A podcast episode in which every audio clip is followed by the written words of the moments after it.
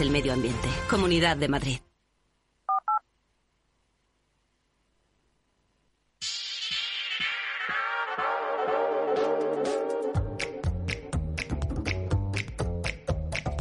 Es el momento de despertar los mercados de Europa. Vienen aparentemente tranquilos, según vemos ahora mismo en las pantallas de CMC Markets, donde el mercado alemán está plano, el futuro del Eurostox está subiendo dos décimas, el, el del IBEX otras dos décimas en 8.337 y el americano una décima, el SP en 4.015, ya en la víspera de la fiesta del Día de Acción de Gracias.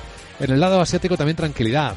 Ha habido subida de tipo de interés en Nueva Zelanda, 75 puntos básicos. Nunca en la historia el Banco Central neozelandés había subido tanto los tipos. Los tienen el 4,25% y el gobernador reconoce que es que la inflación está demasiado alta. Sandra Torrecillas, muy buenos días. Muy buenos días. En los próximos minutos ya nos van a ir llegando esos datos adelantados de PMI de actividad del sector manufacturero, de servicios y compuesto del mes de noviembre. Vamos a escuchar en unos minutos atentamente lo que diga el vicepresidente del Banco Central Europeo, Luis de Guindos, que participa en un encuentro financiero y como mañana es festivo en el Reino Unido, pues hoy vamos a tener avalancha de referencias macro allí.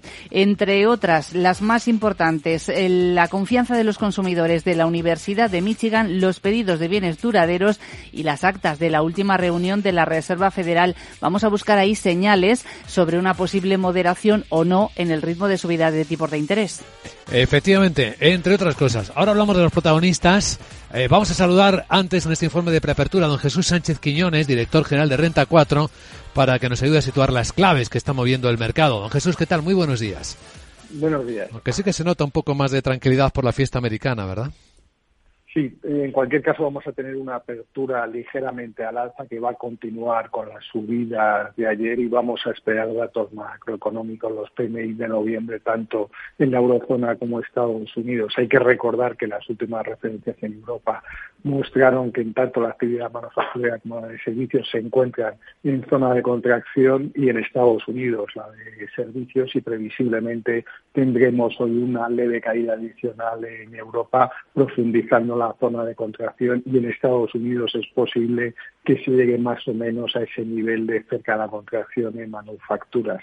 En cualquier caso, también vamos a estar muy pendientes de las expectativas de inflación de los consumidores en Estados Unidos en el dato de la Universidad de Michigan, que previsiblemente aumentarán y conoceremos las actas de la Reserva Federal del pasado 2 de noviembre, cuando subió por cuarta vez 75 puntos básicos los puntos de interés, y habrá que ver si hay alguna luz sobre cuál puede ser el ritmo de subida adicional, el mercado está descontando 50 puntos básicos en diciembre y otros adicionales 50 o 75 en el primer trimestre. Ayer conocimos también la actualización de perspectivas de la, de la, de la OCDE y eh, lo que sí que vimos es que ya estaban bastante negativas. El año que viene va a ser un año complicado con solo 0,5% de crecimiento tanto en Estados Unidos como en Europa y a partir de ahora habrá que ver si las compañías eh, van a confirmar su guía de resultados para este nuevo año tan complicado que se presenta desde el punto de vista económico. Claro, es difícil observar el futuro. Pues perfecto contexto para entender dónde estamos. Eh, don Jesús Sánchez Quiñones, director general de Renta 4, gracias por compartirlo en Capital Radio y buen miércoles. Muchas gracias, buenos días. A cotizar en el mercado enseguida eh, lo que está contando Endesa esas perspectivas para el periodo 2022-2025. Para ese último año, el beneficio neto espera que ronde los 2.000-2.100 millones de euros, que sería un 9% menos de lo previsto para 2022. Y aquí menciona Endesa el nuevo impuesto a las energéticas.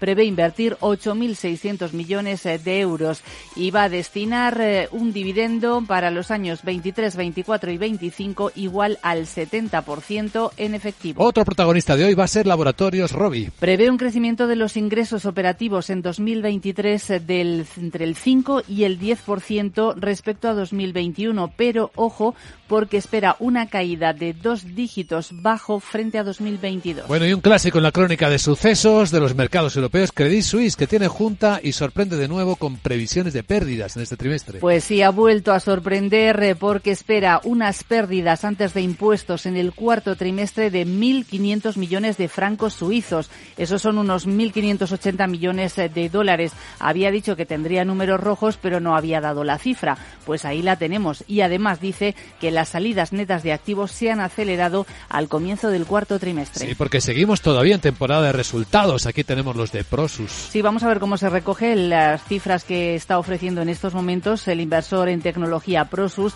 De momento lo que ha dicho es que tiene una caída del 82% en la ganancia, en el beneficio por acción en el último semestre y ahí cita los mayores costes de inversión y también una menor contribución eh, que ha tenido su participación en la China Tencent, en la que tiene más de un 28%. Bueno, pues esto, entre otros protagonistas, a ver qué hace, por cierto, el Manchester United en la bolsa, que ayer subió casi un 15%, no porque se despidiera a Cristiano Ronaldo, sino porque parece que la familia Glaser lo ha puesto a la venta, como el Liverpool. Eh, sí, y además eh, estamos eh, pendientes de ver cómo se cotiza en el mercado una recomendación que tenemos para el Banco Sabadell. Morgan Stanley ha subido su precio objetivo y también en Renta Corporación, que ha llegado a un acuerdo con el fondo de pensiones holandés APG. Van a lanzar una nueva Socimi que se va a llamar Welder Senior. Pues esta es la información que adelanta quiénes van a ser los protagonistas en el mercado de hoy, a punto de comenzar en Capital Radio. En cuanto lo haga, comentamos los primeros movimientos y tendencias con José Ramón Iturriaga de Avante. Tú andas dándole vueltas a la sostenibilidad y a cómo pagar menos en tu factura de la luz. Yo estoy aquí para asesorarte en todo lo que necesites. Ahora, con CaixaBank puedes instalar paneles solares EDP y empezar a ahorrar en tu consumo eléctrico. Infórmate en caixabank.es. CaixaBank. Tú y yo. Nosotros. En Arquia Banca nuestros clientes son lo primero, por eso les ofrecemos soluciones de inversión personalizadas y adaptadas a su perfil de riesgo. Nuestro método, diseñamos una estrategia a largo plazo, combinando fondos consolidados y diversificados tras realizar un exhaustivo análisis de los mercados y las tendencias globales. Arquia Banca, cuidamos de su patrimonio como si fuese nuestro. Puede consultar los folletos informativos y los documentos con los datos fundamentales del inversor en los registros públicos oficiales de la CNMV, así como en www.arquia.es y oficinas de Arquia Banca. Hey, asistente, busca cómo proteger mis ahorros de la inflación. Hay aproximadamente 19 millones de resultados. ¿Quieres que los lea? Buf, mejor que no. Puedes seguir buscando entre millones de contenidos, pero un asesoramiento de calidad solo te lo dará un especialista. En Renta 4 te ofrecemos un servicio de asesoramiento gratuito siempre que lo necesites. Entra en r4.com y descubre cómo te podemos ayudar. Renta 4 Banco. ¿Quieres más?